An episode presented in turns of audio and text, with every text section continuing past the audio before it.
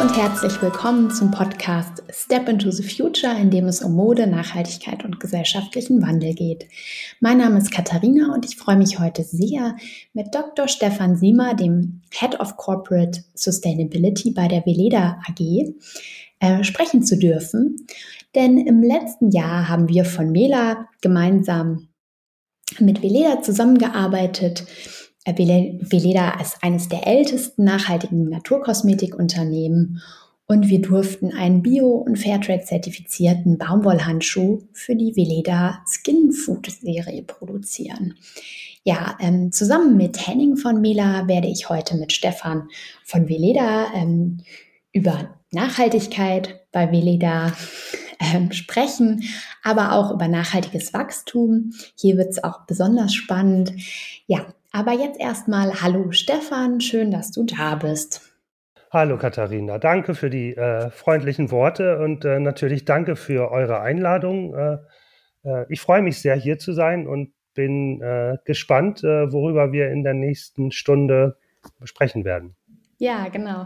Ja, ich habe äh, vorhin erstmal festgestellt, dass ähm, du auch an der Leuphana in Lüneburg ähm, Sustainability Management ähm, studiert hast, was äh, ein äh, Zufall ist, weil ähm, Henning, aber auch ich ähm, auch da im Bereich Nachhaltigkeit äh, studiert haben.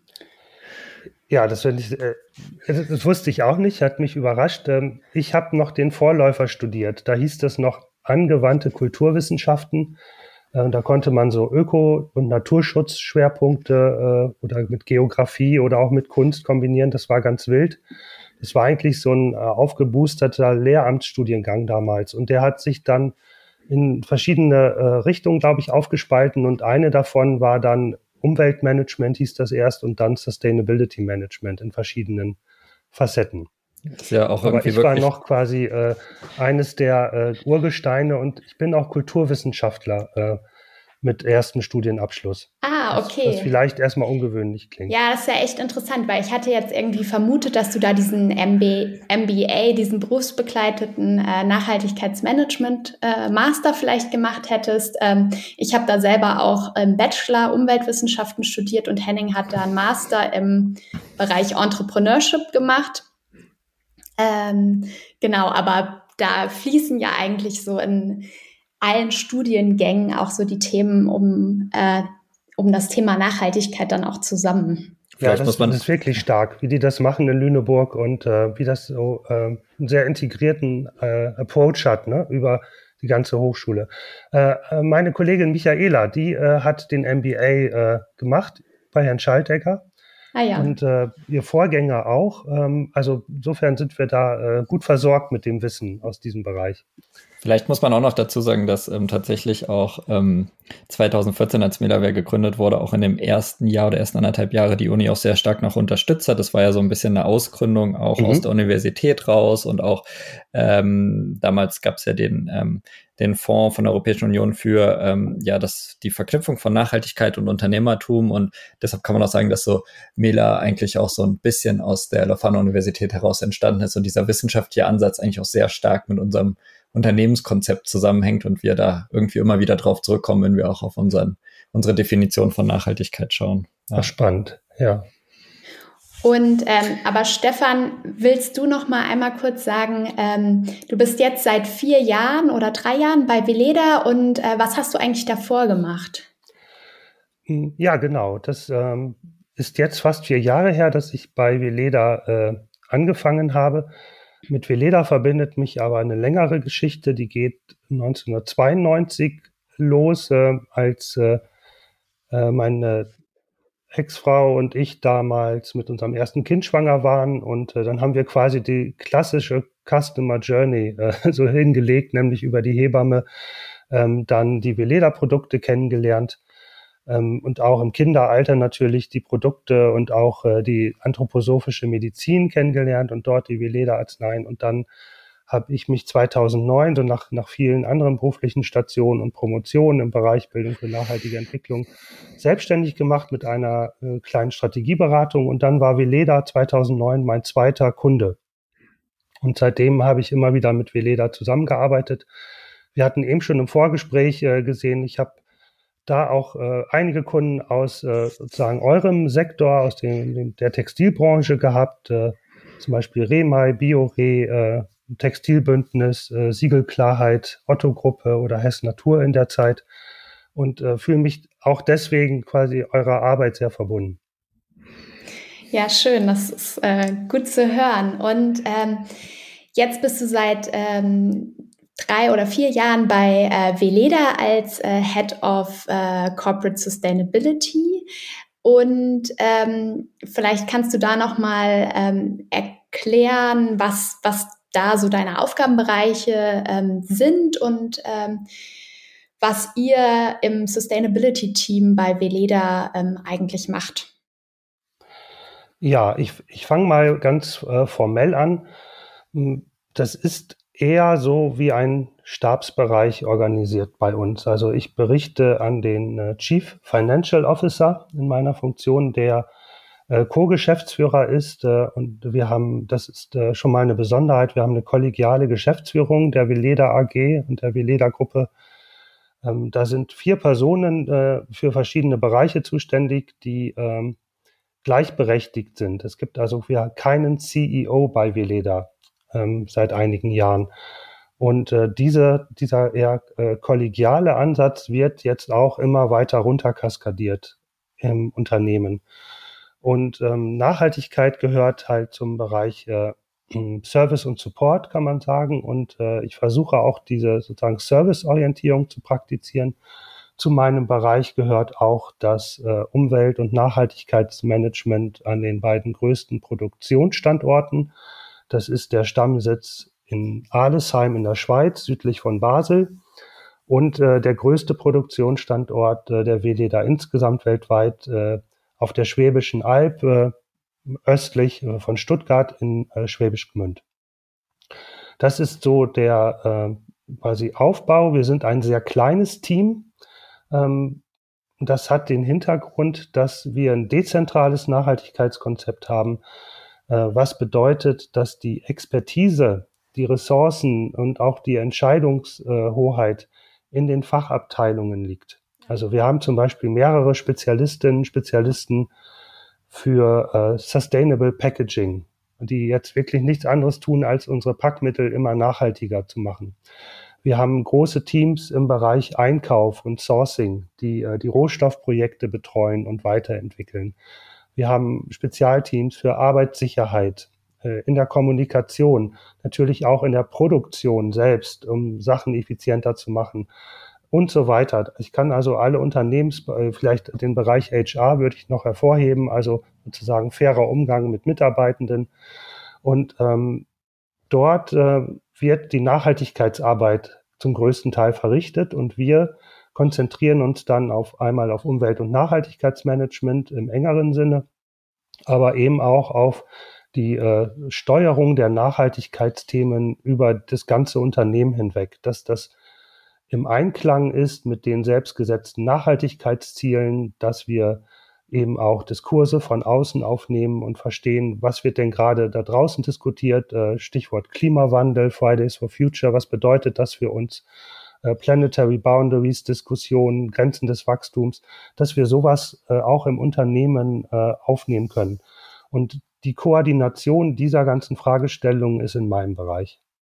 Vielleicht eine Frage, äh, Stefan, wenn ich da mal nachfragen darf, weil viele kennen das ja vielleicht oder auch einige hören das jetzt und überlegen, okay, wie ist das bei uns im Unternehmen und äh, wie ist das jetzt bei Veleda, was wir gerade gehört haben. Ich meine, das klingt ja so ein bisschen danach, dass eigentlich der Ansatz oder die Idee ist, dass das Thema Nachhaltigkeit fest in vielen Bereichen, in vielen Abteilungen verankert ist, wohingegen es ja oft in, in neueren oder klassischen Unternehmen, die jetzt nicht aus dem Nachhaltigkeitsbereich kommen, irgendwie oft an einer Stelle ähm, angedockt wird, ich sage jetzt mal in der Kommunikation oder Marketing, aber nicht verteilt wird. Ist das so, kann man das so sagen, war das auch schon immer so bei der Veleda oder ist das äh, eine neue Entwicklung oder liegt das eigentlich, hängt das damit zusammen, dass der Kern des Geschäftsmodells eigentlich auch ähm, die Entwicklung und Produktion von nachhaltigen Produkten ist? Ähm, also ein, eine einen äh, Bereich Nachhaltigkeit gibt es bei Veleda erstmals äh, 2010, also jetzt vor elf Jahren. Und das Unternehmen ist letztes Jahr 100 Jahre alt geworden. Und wir haben schon eine Menge Nachhaltigkeitspreise gewonnen, als wir noch keine Nachhaltigkeitsabteilung hatten. Also, also das Vorhandensein einer Nachhaltigkeitsabteilung hat nicht viel mit der Nachhaltigkeit eines Unternehmens zu tun. Und ähm, ich, ich bin sehr froh, dass wir quasi, äh, quasi da gewachsene Strukturen haben. Ähm, das ist manchmal ein bisschen schwierig, wenn man äh, versucht, eine Transparenz hinzubekommen und ein Reporting, weil man, man schafft es fast nie, alle Aktivitäten wirklich zu finden, weil es kann immer sein, dass noch eine Mitarbeiterin äh, irgendwas gemacht hat und äh, es wissen gar nicht alle, obwohl es eine großartige Sache war. Das ist manchmal ein bisschen traurig, aber insgesamt ist es, äh, glaube ich, leistungsfähiger, wenn man äh, äh, versucht, äh, nicht in diese Haltung zu kommen. Es gibt da eine Nachhaltigkeitsabteilung, die wird auch abgeteilt vom Unternehmen und die ist dann verantwortlich für Nachhaltigkeit. Und dann können alle anderen mit dem Finger darauf zeigen und äh, sagen, äh, die machen das schon. Und äh, da versuchen wir wirklich äh, quasi das Gegenmodell zu fahren und sagen, nein, wenn, wenn, wenn, man, wenn jemand das Wort Nachhaltigkeit oder Verantwortung ausspricht, dann schauen sich alle in die Augen und nicht ähm, gehen immer die Blicke nur auf die Nachhaltigkeitsleute. Ja, ja, bei uns ist das ja quasi auch ähnlich, dadurch, dass ähm, das Thema Nachhaltigkeit bei uns auch von Anfang an so im Unternehmen äh, verankert war, mhm. ähm, geht das eigentlich in jeden Bereich rein und wird immer auch von Anfang an mitgedacht. Und äh, so stelle ich mir das bei der Veleda auch vor. Ähm, und dadurch war dann wahrscheinlich auch äh, dann auch erst ab 2010 das wirklich ähm, nötig, das dann gebündelt eine eigene Abteilung ähm, aufzusetzen, die das dann auch nochmal begleitet und reportet und ähm, alle Themen auch so ein bisschen zusammenführt. Ja, also ich glaube auch in dem Bereich, äh, genau was du eben sagtest, dieses äh, Begleiten, Reporten, Zusammenführen, auch strategisch weiterentwickeln, das ist was, was man neben seinem Alltagsgeschäft kaum schafft wenn ich jetzt als Einkäuferin arbeite oder als Entwickler arbeite oder wie auch immer, dann, äh, dann ist das einfach too much. Da braucht es teilweise auch Spezialwissen. Und äh, da ist es, glaube ich, gut, wenn man dort Spezialistinnen, Spezialisten im Unternehmen hat, ab einer bestimmten Größe. Ja, und äh, was würdest du jetzt sagen, ähm, von deiner Einschätzung her, wie unterscheidet sich ähm, die Vileda von anderen Naturkosmetikunternehmen? aus deiner Sicht jetzt? Also, hm, das, das wäre wirklich jetzt die Frage genau von, welch, von welchem ja, äh, das Unternehmen. Stimmt natürlich. Wenn ich jetzt sage Kosmetik generell, dann hast du die Unterscheidung zwischen Naturkosmetik und äh, nicht Naturkosmetik, also sag ich mal naturnaher oder konventioneller Kosmetik. Das macht schon einen großen Unterschied. Ne, was vor allem was die Lieferkettengestaltung angeht ähm, und allgemein, sag ich mal, die, die Beziehung zum Produkt und die ganze Philosophie. Ähm, das, das ist schon mal ein großer Unterschied. Und äh, wenn ich sage, gut, ich äh, gehe jetzt mal auf die Naturkosmetikunternehmen, ich würde gleich vielleicht noch einen ganz kleinen Exkurs machen, weil wir sind ja auch ein Pharmaunternehmen. Ja. Und äh, also wir äh, sozusagen der Gründungsimpuls war äh, anthroposophische äh, Arzneimittel herzustellen und bereitzuhalten für die damals im Entstehen äh, begriffene äh, Therapie, Komplementärtherapierichtung der anthroposophischen Medizin. Und äh, Naturkosmetik war von Anfang an mit an Bord und heute wird Veleda sozusagen vom Umsatz her auch zu Recht äh, eher als Naturkosmetikunternehmen wahrgenommen. Und wenn ich jetzt zurückkomme auf deine Frage und sage, gut, was unterscheidet Veleda von anderen Naturkosmetikunternehmen? Das müssten wir im Einzelfall schauen, welche das sind, aber ganz generell kann man sagen, wir waren vielleicht die Ersten. Also wir, wir sind letztes Jahr 100 Jahre alt geworden und Alter kann ich ja nicht kopieren. Also ich muss ja das Alter wirklich äh, erreicht haben über die Zeit. Und äh, das, ähm, das, macht, das macht uns, glaube ich, schon einzigartig, dass wir über die 100 Jahre wenig Blödsinn gemacht haben, sondern immer da quasi unserem Gründungsimpuls treu geblieben worden sind. Und das Zweite, dass wir versuchen, immer wieder diesen Pionierimpuls von damals, das war ja eine verrückte Zeit äh, in den 1920er Jahren. Das war ja eine Zeit im totalen ja. Umbruch. Äh, politisch, gesellschaftlich, kulturell, aber auch äh, naturwissenschaftlich äh, ähm, im, im Bereich Gartenbau, Landbau, ähm, dass wir diese Pionierrolle, die Veleda sich damals selbst gesetzt hat, dass wir versuchen, die immer wieder äh, zu erfüllen und äh, dass wir insofern natürlich auch den Anspruch haben, ein Vorbild sein zu können. Ja. Und äh, ich glaube, was äh, vom Inhalt her auch wichtig ist, dass wir ein sehr, das Wort ist zwar ziemlich abgedroschen, aber ich habe jetzt gerade kein besseres, äh, so ein ganzheitliches Verständnis äh, unserer Produkte und auch der Beziehung von Mensch und Natur äh, dahinter haben. Also, dass wir äh, schon die Vorstellung haben, dass man den Menschen von der Natur zwar logisch trennen kann, aber dass es dort sehr, äh, eine Verbindung gibt und dass es gut ist, diese Verbindung zu verstehen. Auf ja. materieller, aber auch auf äh, immaterieller Ebene. Ähm, vielleicht äh, eine Sache noch, äh, was das Besondere ist bei der, äh, bei den Produkten selbst. Äh, da kann man sagen, gut, da steht ja auf allen meistens äh, ein Siegel drauf, was die Naturkosmetik bescheinigt. Ähm, was ich bei uns ganz spannend finde, ist, dass wir zum Beispiel eine eigene äh, Parfümabteilung haben und alle Düfte selbst aus äh, natürlichen Düften äh, komponieren und kreieren. Also haben eine eigene Parfümierung und ähm, setzen dort nur hochwertige natürliche Duftrohstoffe ein, die sonst in Parfums verwendet werden. Also diese sozusagen Duftwelt der Veleda ist, ist mir persönlich sehr wichtig und äh, macht auch aus meiner Sicht einen großen Unterschied aus. Aber das heißt nicht, dass das andere damit schlecht wäre, ne? sondern nur, dass ich jetzt gerade gucke, wo setzen wir wirklich besondere Akzente.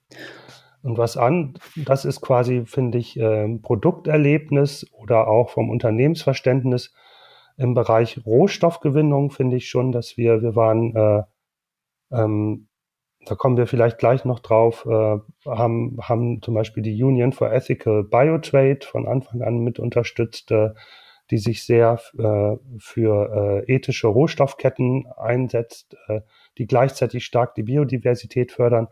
Wir haben also schon einen besonders hohen Anspruch an unsere Rohstoffe. Nicht nur qualitativ, sondern auch äh, im Hinblick auf die Frage, welcher Benefit für die Menschen und für die Ökosysteme äh, ist denn damit verbunden, wenn wir unsere Rohstoffe gewinnen und einkaufen?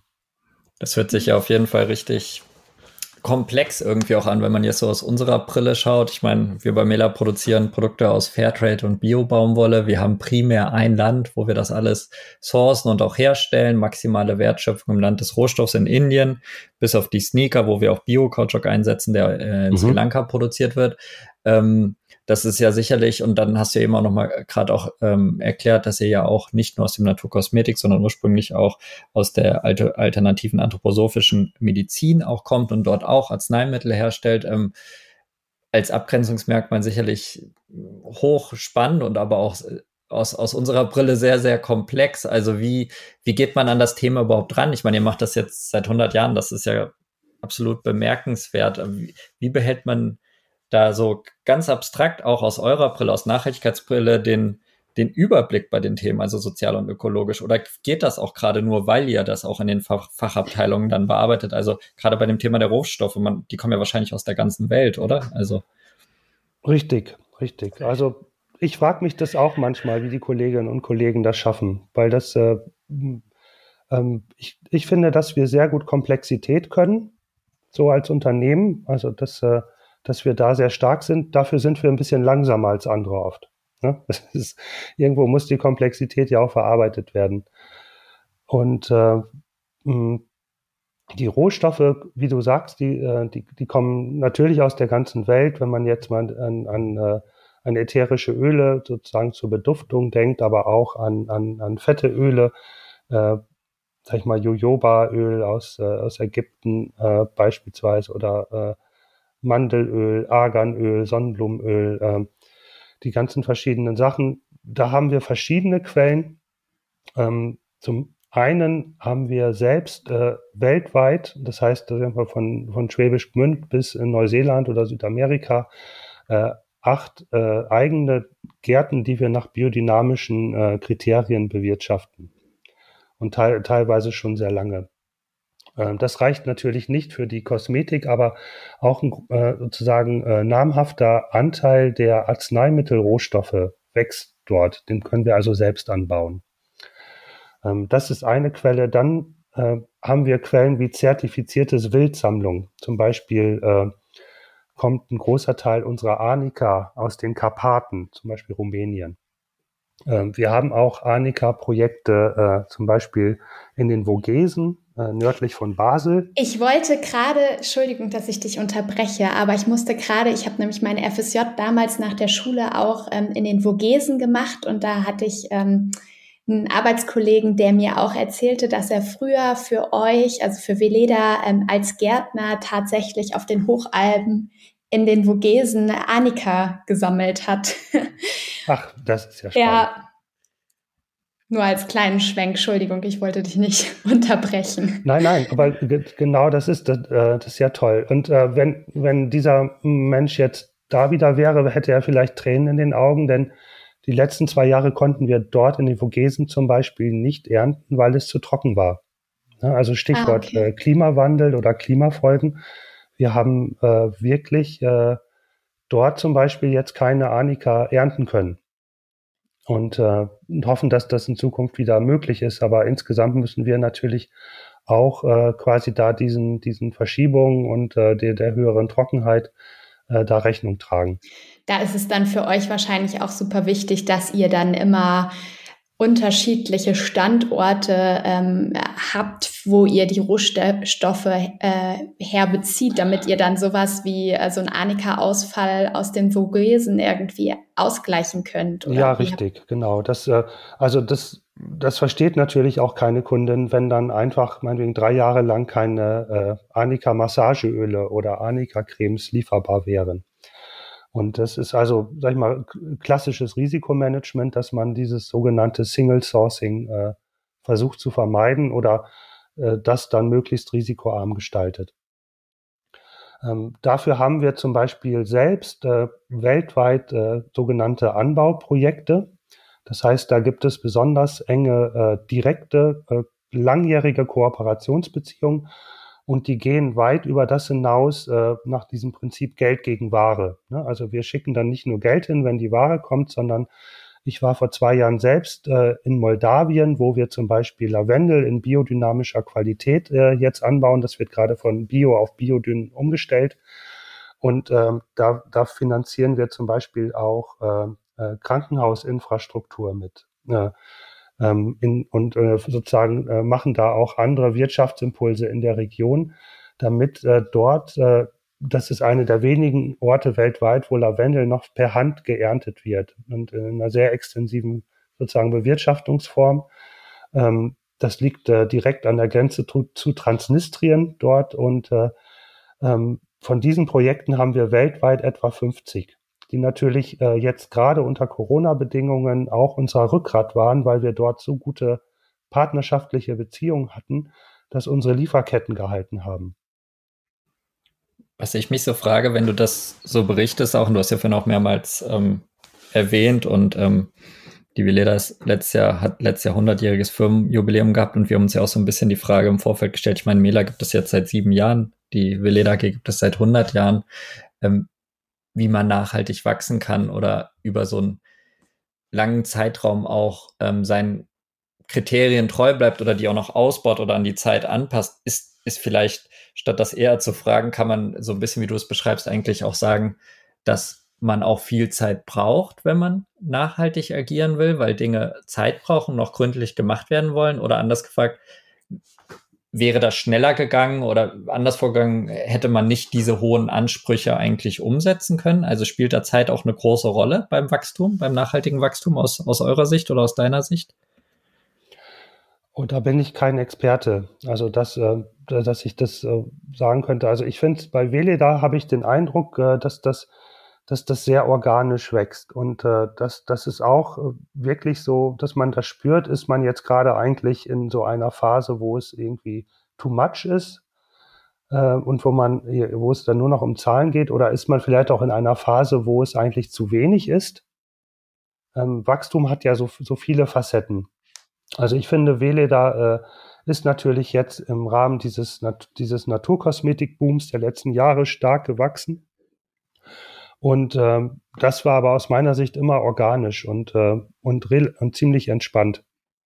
Und äh, ähm, Wachstum passiert bei uns äh, natürlich äh, einerseits geplant und strategisch. Also wir haben, ähm, wir haben äh, ganz klassische Wachstumsziele. Wir, wir wollen wachsen, äh, wir wollen größer werden. Ähm, da, da unterscheiden wir uns erstmal nicht, aber ähm, ich glaube, dieses, dass der zweite Teil des Satzes dann gleich heißt, aber nicht um jeden Preis. Ähm, da unterscheiden wir uns dann und dann schon und auch, dass wir ähm, das Wachstum gleich wieder einhegen und sagen, äh, wenn wir schon wachsen und profitabel sind, äh, dann wollen wir auch äh, sagen nachweisbar ähm, das nutzen, um mehr Gutes zu tun, als wir heute tun. Also dass man dort immer so wenn-dann-Sätze einbaut.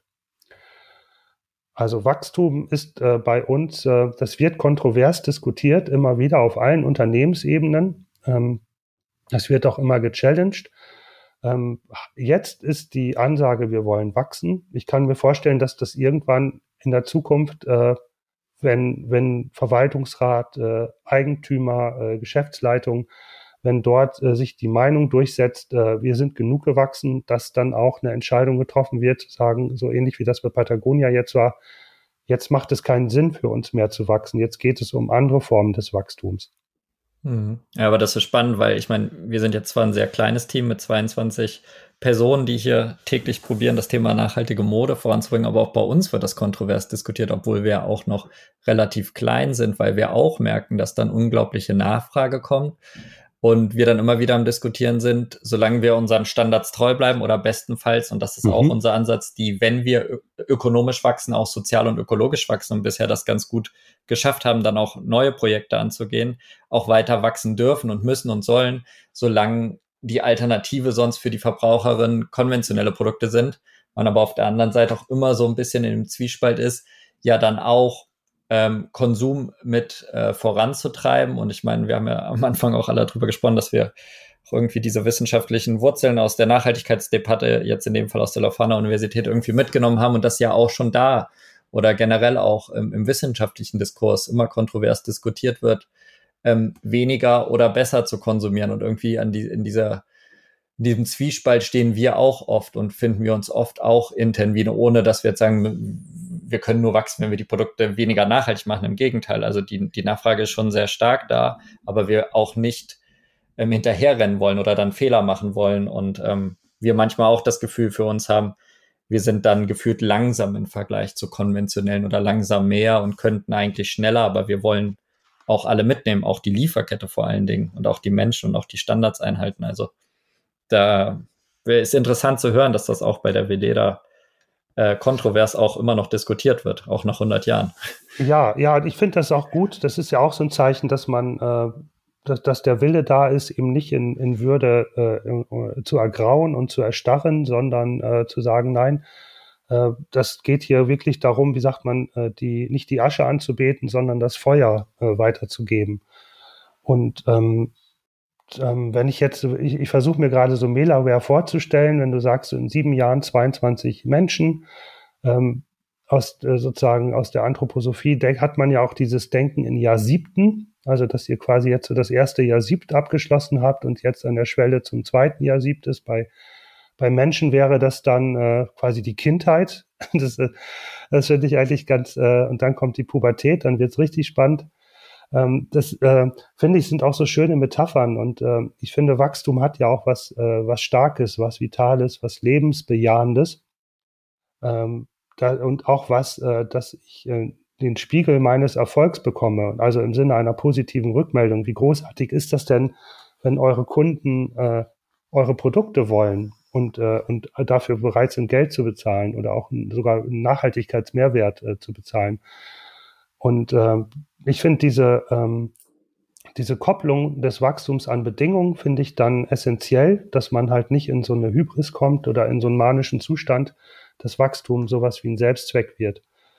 Und ähm, da sehe ich bei Veleda im Moment wenig Gefahren. Äh, das hängt zum Beispiel auch damit zusammen, dass äh, der äh, Bereich äh, anthroposophische Medizin für uns eher etwas ist, äh, der, der wächst wirtschaftlich überhaupt nicht im Moment. Ja, äh, wir gehen davon aus, dass das in ein paar Jahren wieder anders wird. Aber da sagen wir, das ist äh, könnte man sagen, ein Teil der Daseinsvorsorge für die Gesellschaft und äh, für das Medizinsystem insgesamt, den wir dort leisten. Und ähm, zum Thema Wachstum, was uns gerade im Nachhaltigkeitsbereich umtreibt, das ist, äh, ist ein bisschen abstrakter. Das ist diese ähm, ganze Diskussion um Kontextbasierung und die Einbindung verschiedener Kapitaldimensionen in die Nachhaltigkeit. Ähm, vielleicht kennt ihr den Nachhaltigkeitsbericht der GLS Bank, der letztes Jahr erschienen ist. Die sind so ein bisschen in diese Richtung äh, schon gegangen, haben das angefangen. Und ähm, grundsätzlich äh, gibt es ja so eine Lebenslüge, äh, die heißt, wenn wir einfach ESG, Environmental, Social Governance irgendwo draufschreiben und uns eigene Nachhaltigkeitsziele setzen, dann, dann wird es schon gut sein für die Welt. Dann retten wir die Welt schon. Und äh, das äh, äh entlarvt sich ja immer mehr als, äh, als Trugschluss. Und ähm, die Frage ist, äh, dann, äh, was ist denn die Alternative? Und da gibt es zum Beispiel äh, den Ansatz, dass ich sage, ich muss auch den Kontext mit benennen. Also ein Kontext kann zum Beispiel sein, die Sustainable Development Goals der Vereinten Nationen, die Wachstumsziele, äh, äh ich sage schon Wachstumsziele, die Nachhaltigkeitsziele. Ähm, und dann kann ich ja ganz klar sagen, wenn ich wachse, welchen Beitrag leiste ich denn durch mein Wachstum dazu, dass die Nachhaltigkeitsziele besser erreicht werden. Oder die Planetary Boundaries äh, Konzepte vom, vom Stockholm Resilience Center. Wenn ich wachse, wie leiste ich denn durch mein Wachstum einen besseren Beitrag dazu, dass die Menschheit und äh, die Ökosphäre innerhalb der Planetary Boundaries bleibt? Und äh, das wäre für mich eine reflektierte Wachstumsdiskussion. Oder, oder jetzt ganz klassisch Paris äh, Klimaverträge. Äh, wie schaffe ich es zu wachsen und gleichzeitig innerhalb des 1,5 Grad Ziels zu bleiben? Denn also wenn, alle, wenn alle grenzenlos wachsen auf der Welt, wird das ja nicht gehen. Also wir müssen uns da schon irgendwie quasi die, die, diese, diese uns äh, zur Verfügung stehenden Mengen an Treibhausgas teilen. Da arbeiten wir zum Beispiel äh, auch zusammen äh, mit White Spaced on Science aus Frankfurt, äh, die äh, dafür extra spezielle äh, Rechenmodelle entwickelt haben, sogenannte XDC-Analysen. Da gibt es also mittlerweile auch viele wirklich geile Tools, die sehr innovativ sind, äh, äh, mit denen man sich quasi viel besser vergewissern kann, ob man in verschiedenen Dimensionen äh, der Nachhaltigkeit den Wachstumskurs auch ethisch rechtfertigen kann oder nicht. Dass man tatsächlich irgendwie schafft, vielleicht ähm, so einfach gesprochen, wenn man sich das Nachhaltigkeitsdreieck, was vielleicht die meisten noch, noch kennen, anschaut, setze ich mir ökonomische Ziele, muss ich mir aber gleichzeitig auch soziale und ökologische Ziele setzen und zu gucken, ja. wie ich die dann auch mit erreiche, damit das Dreieck ausgeglichen bleibt und ich nicht äh, vielleicht irgendwie durch irgendwelche Maßnahmen probiere, ich sag mal irgendwie Carbon Offsetting oder ähm, Emissionen irgendwie anderweitig ausgleichen auf eine einfache Art und Weise, das Thema irgendwie beiseite schieben, um zu legitimieren, äh, äh, legitimieren, dass man ähm, ökonomisch wächst, aber eigentlich in der sozialen und ökologischen Seite nicht wirklich ähm, ähm, Fortschritte schafft. Und ja, ich glaube, das, das ist schon sehr, sehr wichtig und wahrscheinlich auch die Herausforderung beim Thema nachhaltigen Wachsen, das dann irgendwann auch in den Blick zu nehmen, um dann auch Entscheidungen treffen zu können, können wir weiter wachsen oder sollten wir, weil es auch einen positiven Beitrag vielleicht bringt. Ähm. Ja, genau, genau. Das, das, das ist auch immer ein bisschen schmerzhaft, ne? sich da äh, in den Spiegel, äh, im Spiegel zu sehen und zu sagen, nee, an der und der Stelle ähm, sind wir noch nicht äh, in einem, einem Bereich, wo wir, wo wir wirklich einen positiven Wertbeitrag leisten. Ja, das ist äh, das der, der Schmerzpunkt äh, bei Kosmetik ist zum Beispiel jetzt gerade äh, die Verpackung. Nicht? Also ja. wenn wir, wenn wir, wir produzieren Verpackung, haben eine sehr ambitionierte Nachhaltigkeitsstrategie und wir sind jetzt größtenteils noch, sage ich mal, in diesem Bereich, der bei Cradle to Cradle weniger schlecht heißt. Mhm. Also wir mhm. versuchen den äh, den, den, äh, den, den äh, Product Footprint äh, zu äh, reduzieren erstmal. Also leichtere Verpackungen, bessere Restentleerbarkeit, höherer Rezyklatanteil, bessere Rezyklierfähigkeit, äh, Innovationen. Äh, jetzt haben wir zum Beispiel ein Unverpackt-Projekt äh, gemeinsam mit Alnatura auf den Weg gebracht letztes Jahr und sowas, dass man, dass man dort sagt, okay, so kann es gehen.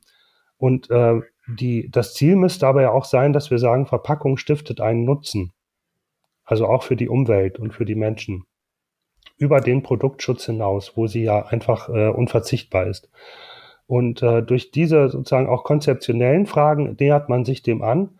Und äh, das ist dann schon schmerzhaft, wenn man sieht, okay, in dem und dem Bereich sind wir, äh, sind wir einfach noch nicht da, wo wir unseren eigenen Anspruch haben.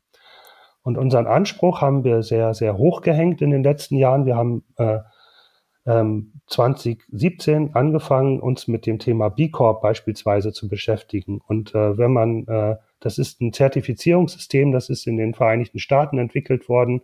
Ähm, und äh, es gibt mittlerweile über 4000 dieser B Corps äh, weltweit. Und äh, es ist äh, nach meinem Wissen eins der anspruchsvollsten äh, Nachhaltigkeitsrahmenwerke für Unternehmen. Es gibt noch andere, die auch sehr ambitioniert sind, zum Beispiel die Gemeinwohlbilanzierung oder EMAS Plus. B Corp ist halt international kompatibel und wenn man eine B Corp werden will, muss man zum Beispiel in seine Satzung oder die Statuten ein Bekenntnis zu Gemeinwohl und äh, Ökologie aufnehmen und ähm, quasi dort das äh, hineinschreiben, dass man dort eine, eine, eine positive Wirkung erzielen will. Das war bei uns äh, also wirklich ein, eine Ergänzung der Zweckbestimmung der AG Veleda. Und äh, das ging so durch und äh, wir haben dann gemerkt, dass die Diskussionen sich im Unternehmen in diese Richtung weiterentwickelt haben. Und jetzt ist das Ziel We Act Impact Positive, also wir wollen eine positive Wirkung erreichen, Teil unserer Unternehmensstrategie und hat ganz klare Ziele, eine Roadmap und Ressourcen dahinter gelegt bekommen. Und alles das mit dem Ziel, quasi aus dieser Sphäre des weniger schlecht über diesen Nachhaltigkeitsnullpunkt zu kommen in den Bereich des mehr gut. Und das, das finde ich dann ganz spannend, dass man sagt, okay, wie kann ich Wachstum ja. dann nochmal als Treiber verwenden, um quasi äh, äh, diesen, diesen Prozess zu beschleunigen. Mhm. Also ich finde das unglaublich spannend, auch was du, was du sagst, wie er daran geht, auch ähm, und im Vergleich zu uns, also wie gesagt, ja relativ kleines noch Unternehmen, vielleicht ja, produzieren wir jetzt um die 100, 150.000 ähm, Textilien pro Jahr aktuell und wir stellen immer wieder fest, wenn wir dann an unsere Painpoints rangehen oder da, wo wir sagen, da wollen wir auch noch besser werden. Verpackung ist also sicherlich auch ein Thema, da haben wir jetzt zum Beispiel auf, ähm, da, äh, auf, auf ähm, kompostierbare Beutel mal umgestellt und in vielen Bereichen sie sogar ganz weggelassen, mit den Kunden in den Dialog gegangen. Äh, das Thema Cradle to Cradle oder Kreislaufwirtschaft beschäftigt uns bei Miller ja auch eigentlich schon von mhm. Anfang an. Wir designen die Produkte so, dass sie kreislauffähig sind, statten sie schon wow. im Code aus, ähm, stellen dann aber fest, wenn wir dann ähm, die, in die Umsetzung gehen wollen, zum Beispiel Rücknahmesystem oder Wiederverarbeitung, was theoretisch technisch auch schon oft geht, dass es zwei Probleme für uns gibt. Eins ist die Wirtschaftlichkeit und das andere, und das hängt auch damit zusammen, ist die Systemrelevanz und die Größe. Und da ist vielleicht so ein Hoffnungsschimmer oder die Frage, wie das bei euch ist, weil ihr natürlich deutlich größer seid, ob wenn man als Unternehmen auch eine gewisse Größe erreicht, viel mehr dann auch eine Möglichkeit hat, das selber auch umzusetzen und anzugehen, weil oder arbeitet ihr auch in branchenübergreifenden Verbänden, auch mit anderen Unternehmen, um sowas umzusetzen? Bei uns fehlt es dann oft an der Größe, um dann wirklich auch am Ende dann auch ein wirtschaftliches ähm, System dahinter zu kriegen irgendwie, um dann auch nachhaltige Innovationen dann auch am Markt umzusetzen. Ja, das ist spannend. Äh, wann, wann ist man groß genug, um sowas umzusetzen? Ich hätte jetzt eher äh, sozusagen äh, von meinem Standpunkt her auf euch geschaut und gedacht, wow, das ist alles noch so überschaubar, da sind noch so hm, fast persönliche Beziehungen dahinter. Mhm. Da lässt sich ein Kreislaufsystem viel einfacher etablieren. Ähm, ich, ich sehe es bei Willi da schwierig. Das ist jetzt nicht mein, mein Kernbereich. Äh, das, das machen dann die, die äh, Kolleginnen und Kollegen aus der Verpackungsentwicklung, die da auch, äh, auch natürlich mit den Cradle-to-Cradle-Ansätzen sich beschäftigen und da entwickeln. Ähm, und ähm, ich finde es also bei, einer, bei unserer Größe auch extrem schwierig. So einmal, ähm, gerade wenn man dann international distribuiert ist, dann muss man ja jeden Markt sich nochmal separat anschauen und äh, dort äh, gucken, wie, wie ist es genau in den Niederlanden äh, geregelt mit den Kreislaufsystemen, wie ist es in Italien. Und äh, ich habe den Eindruck, wir sind dafür noch viel zu klein. Ähm, dann höre ich von, wann war das, 2019 war das, glaube ich, als Loop kam, dieses äh, Recycling-System äh, als Pilot, äh, zum Beispiel in Paris, äh, wo auch, ich meine, L'Oreal mit drin war und, und andere große. Äh, davon habe ich auch nicht wieder was gehört. Also das ganze System scheint nicht so einfach zu sein äh, oder so einfach lösbar zu sein, äh, wie es gerne wäre. Wenn du mich jetzt persönlich fragen würdest, ich tue jetzt mal so, dann würde ich als Nachhaltigkeitsmanager sagen, ich wünsche mir so ein sehr, sehr simples äh, Pfandsystem und äh, eine Normung auf drei, vier, fünf Flaschengrößen. Und äh, da kommen dann von jedem Unternehmen so die Klebeetiketten drauf. Ähm, dann haben wir so eher wieder sozialistische Verhältnisse. Das ist, äh, glaube ich, aus Sicht des Verpackungsabfalls äh, wäre das eine optimale Lösung. Ob äh, die Kundinnen, Kunden und die Marketingabteilung damit äh, zufrieden wären, da mache ich ein Fragezeichen hinter. Und ähm, ich habe so, ich habe mich viel mit systemischer Beratung beschäftigt und dann da ist so das Diktum, dass man dann immer lieber erstmal nach der zweitbesten Lösung sucht. Und äh, das, deswegen finde ich es ganz äh, gut, wenn, äh, wenn Unternehmen einfach mal ausprobieren. Also wir haben jetzt dieses Unverpackt-Projekt gestartet. Äh, wir, äh, wir, wir probieren äh, wir werden jetzt auf Recycling Alu, wie viele andere Unternehmen auch, für Tuben umsteigen. Da gibt es jetzt endlich die ausreichende Alu-Qualität für Tuben, die das ermöglicht. Wir optimieren an vielen Stellen. Und ich finde es auch ganz großartig, was beispielsweise im Bereich feste Kosmetik von so ganz kleinen Pionierunternehmen auf den Markt kommt, die, die einfach auf so eine äh, un, unverfälschte, frische Art einfach mal was ausprobieren und äh, vieles davon ist nicht so großartig, aber es gibt immer ein paar Nuggets dazwischen. Und, äh, und wenn die dann wachsen, dann wäre das doch großartig für alle. Und ich finde auf jeden Fall ja. daraus so eine Markttransformation. Ich, ich nehme es ja. auf jeden Fall als Mutmacher auch nochmal mit, ähm, zu hören, dass man doch durchaus auch im kleinen Bereich ähm, anfangen soll und dranbleiben soll, weil es nicht unbedingt leichter wird, wenn man wesentlich größer ist, weil dann wieder andere Herausforderungen kommen. Ja, unbedingt. Ähm, das ist auf jeden Fall ein sehr guter Rat, vielleicht auch für andere, die zuhören und die in der, in der Größe, wie wir vielleicht sind, auch agieren. Ähm, einfach auch nochmal eine spannende Rückmeldung von dir da ähm, aus deiner Brille. Ja. Vielleicht ähm, würde ich jetzt auch einfach nochmal auf unsere letzte, leider schon letzte Frage ähm, zurückkommen. Äh, was sind denn aus deiner Sicht, Stefan, so aktuell die größten Herausforderungen für ähm, die Veleda im Bereich Nachhaltigkeit? Also du hast jetzt gerade schon viel so Verpackungsthemen äh, genannt. Gibt es da noch, also ja, wenn du jetzt so überlegst, was was ist da so? Also ja, puh, das, äh, also ich finde dieses, dieses Gret, diese grundsätzliche, dieses Grundsatzproblem, diese Gretchenfrage mit der, wie hältst du es denn mit dem Wachstum? Ne? Das, äh, ich glaube, da habt ihr, habt ihr schon sozusagen genau den Nerv getroffen, was die mhm. größte Herausforderung ist, weil das die Metafrage ist. Auch wenn man das natürlich ja. jetzt mal jeden Tag nicht so äh, im Alltagsgeschäft äh, stundenlang hin und her überlegt im Kopf. Aber das ist schon die größte Herausforderung, wie, wie rechtfertige ich das eigentlich ethisch? Und äh, kann ich das auch beweisen, dass ich einen positiven Impact habe? Ähm, ich glaube, auf der, auf der Produktebene ist die Herausforderung, ähm, sehr nachhaltig zu sein, so im klassischen Sinne, also ähm, ethisches Sourcing, äh, ökologische Lieferkette, Bio, Biodünen, äh, regenerative Landwirtschaft fördern und so weiter, hohe Qualitätsansprüche, äh, kleiner äh, ökologischer Fußabdruck. Und das aber alles äh, unglaublich attraktiv und äh, für die Konsumentinnen und Konsumenten wirklich begehrenswert zu machen, äh, eine hohe Innovationsleistung dabei zu haben, einen starken Produktnutzen diese Kombination äh, zu liefern, das, das ist natürlich, sag ich mal, das Kerngeschäft äh, und darin, das ist auch insofern die größte Herausforderung. Ja. Das äh, eben nicht in Schönheit zu sterben und einfach besonders Nachhaltigkeit, nachhaltig zu sein, sondern besonders nachhaltig und besonders begehrenswert zu sein.